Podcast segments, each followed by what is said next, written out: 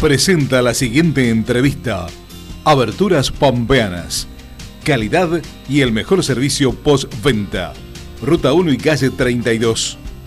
Visita nuestra página www.aberturaspampeanas.com.ar. Eh, estuvo llegando recién como para comenzar mañana con la aplicación de la segunda dosis a los equipos de salud ya previamente este, vacunados. Claro. ¿Ya eh, han llegado? ¿Están llegando? Sí, ya están no, ahí. No, llegaron, llegaron, llegaron hace 20 minutitos y acá estamos controlando todo, que esté todo organizadito para empezar mañana. Bien. Y ya no estamos con el doctor Vianelo, el doctor Ferreira, estamos trasladándonos al área de búsqueda activa, ya por el paseo de la 21 para para ver cómo están trabajando los equipos y la concurrencia de gente que hemos tenido y demás. Roberto, ¿el tema de la vacunación va a ser, el operativo va a ser igual que fue con la primera dosis? Exactamente igual, y ya mañana arranca a partir de las 9 de la mañana con los equipos, con las personas que ya fueron vacunados previamente, los equipos de salud. Se vuelve a repetir con las segundas dosis para que ya tenga ese personal. Y después, bueno, estaremos viéndola cuando lleguen las próximas y no tenemos información para ya empezar con otra población que va de acuerdo a las categorizaciones que están haciendo, ¿no? Claro, por supuesto. Roberto, ¿va a ser allí en, la carpa, sí, instalada la carpa allí en el hospital? Totalmente. Ahora el ejército viene en horas de la tarde, están llegando, estoy viendo en este momento. Este, vienen con todos los soldados a instalar la carpa para tener todo listo para ya mañana arrancar a las 9 de la mañana, que vamos a hacer otra vez como habíamos arrancado en forma primera, los directores y algunos más, que mañana a las 9 vamos a comenzar con la segunda dosis en, el caso de nosotros y todos los equipos de salud. Bien, a ver, volviendo a las, primeras dosis y ya ha pasado un tiempo considerable, ¿han visto algunas eh, consecuencias en la gente de salud que se las ha colocado? ¿Ha sido importante la, gente, la cantidad de gente que se las colocó?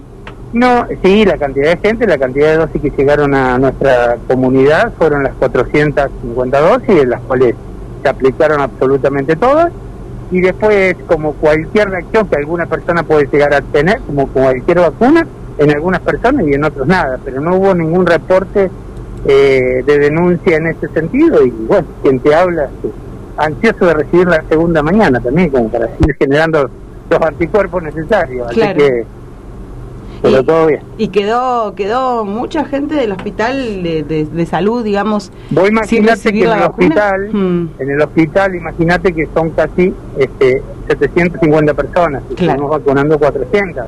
Siempre se vacuna las primeras líneas de acción, llámese hospital modular, llámese terapia intensiva, llámese la guardia, llámese los servicios de internación general, el servicio de emergencias médicas, todos los que están en primera línea y después se va a comenzar con las áreas menos expuestas, administrativos y otras y otras ramas que no están en forma tan directa en la atención de, pacientes COVID. Bien, o sea que entonces mañana se empieza con el mismo operativo. el mismo eh, operativo. Son, ¿Cuántos días se tarda más o menos? ¿Cuánto tardan con la primera dosis? No, la chica la verdad que vacunación en servicio de excelencia, como, como se diría mucho del hospital, y tienen todo organizadito y eso en el término de mañana es miércoles, miércoles, jueves y viernes y quizás ya para el viernes de la semana entrante este, ya estaría todo aplicado. Bien. Porque van optando los espacios entre grupos, mínimo cinco, tenemos que esperar que no haya ningún tipo de reacción, así que nos quedamos unos 15 minutitos. Después a la media hora vuelve el otro grupo de cinco personas para evitar justamente todo esto, ¿no? el distanciamiento físico, una serie de protocolos que tenemos que cumplir. No es que hacemos cola y vamos pasando, si no eso en dos días lo resolvemos. Claro. Es distinto, es todo un operativo con un contexto que hay que tener en cuenta. Por supuesto, claro que sí. Bueno, eh, mm, hablaste recién de búsqueda activa, quería hacer referencia a eso y eh, hablar del tema de las eh, la incorporación de estudiantes de enfermería que han llegado en estos días, ¿no? Sí, sí, sí, sí, sí. desde el inicio de la pandemia, primero que la búsqueda activa ha sido una estrategia que a nosotros es una detección temprana de, del COVID circulante. Eso a nosotros nos ha dado una herramienta fundamental, por eso lo estamos intensificando en forma continua. Y ahora, insisto, estamos trasladándonos a la 21 para ver eh, todo el proceso y, demás, pero bueno, es, es una cosa que es un servicio de accesibilidad a la comunidad, a aquellos que tienen síntomas, ¿no? evitar las barreras muchas veces institucionales donde voy, que me vea un médico, que voy a un lado, que voy a otro, porque de esta manera también ayudamos. y la pregunta que vos me hacías también, el inicio de la pandemia siempre fue una política de Estado del gobierno provincial en el equipamiento instrumental y demás, pero no ha sido menor justamente el tema de recursos humanos, que es fundamental. Y en eso también, bueno, hemos tenido la incorporación desde ayer de 15 estudiantes de enfermería de la licenciatura de la Universidad Nacional de La Pampa, todos santarroceños los jóvenes de tercer y cuarto año de dicha carrera, que vienen a, este, de alguna manera también a terminar su práctica profesionalizante con nosotros, más allá de que hemos incorporado todos estudiantes también de otros años de la carrera de visión tecnológica que produce enfermeros acá en la ciudad. Así que todo bienvenido y siempre el Centeno como el Mola son campos de investigación, de acción, de, trabajo. Y bueno, eso también viene a dar un poquito de respiro a los, equipos. Claro. Eso es.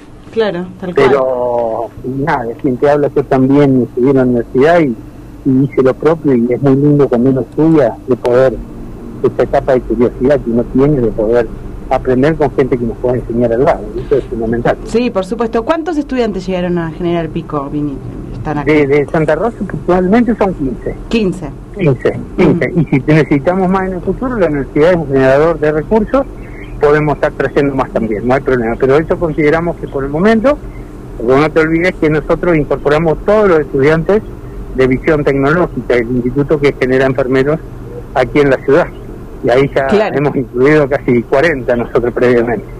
Claro, sí, sí, tal cual es así. Bueno, y, predispuestos han llegado los estudiantes a trabajar. Sí, sí, por supuesto, ya están todos, son todos, viste, cuando uno es joven es, curioso y quiere aprender, entonces, claro. solamente, no, ninguno de ellos conocía la ciudad en el pico, mirá vos qué paradojo, paradójico, ¿no? Sí. Este, cuando los piquenses conocemos Santa Rosa, pero estos pibes ninguno de los picos, Así que hay que brindarle todo el acompañamiento, todo el equipo de supervisión de enfermería, está toda la parte logística, los test, los traslados, para que ellos se sientan cómodos. Porque bueno, vienen a darnos una manita. Por supuesto. ¿Y dónde viven? ¿Dónde están viviendo ellos?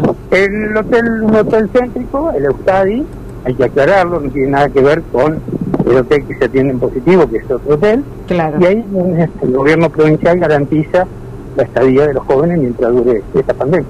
Claro, bien, bien. Em, Roberto, bueno, quería consultarte con respecto al tema de ocupación de camas hoy en el Hospital Gobernador Centeno. Estamos hablando de COVID, estamos hablando de, de la ocupación justamente de camas de terapia intensiva, terapia intermedia y, bueno, los modulares también.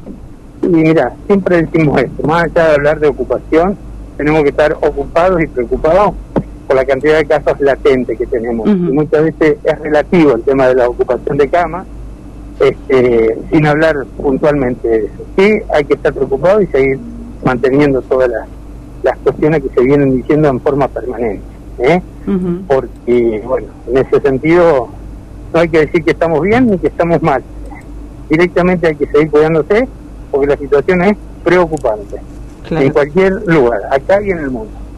Eh, bueno, la búsqueda activa se está, me decías que se están yendo a la búsqueda activa en Ahora, ¿en estamos dónde? los tres a búsqueda activa en la calle 21, en el Paseo de los Inmigrantes.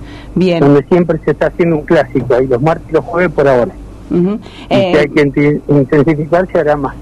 Y, a ver, porque he escuchado mucho, bueno, voy a ir a, a isoparme por, por porque sí, por las dudas, ¿no es así? No, es un lugar de exposición, solamente aquel que tiene sintomatología compatible con COVID y si es posible que lo pueda evaluar un médico previamente un profesional. Pero es un lugar de exposición, no pueden ir, no es un paseo de compra la búsqueda activa, porque bueno, justamente se detectan muchos positivos, entonces este, yo quizás voy por las dudas y y él por las dudas por ahí puedo salir con algún inconveniente. Claro, ¿Mm? porque además esto de por las dudas también hace recargar después no solo los que están allí, sino a los que tienen que analizar después, analizar los insumos, el servicio de bacteriología, los isopadores, todo el equipo. Hay que hacer eh, optimizar todo el recurso que hay disponible en salud, porque por más que tengamos todo, siempre el recurso es finito en cualquier lugar. Claro, por supuesto. Eh, ¿Hasta qué horario, hasta qué hora van a estar allí en la búsqueda activa en la calle 21? Arrancaron a y media hasta las 11 y cuarto de la mañana. Bien. Roberto, muchísimas gracias por atendernos como siempre. Muchas gracias y buen trabajo, por supuesto, hoy y todos los días. Gracias. Bueno, saludos, saludos, gracias. Chau, chau.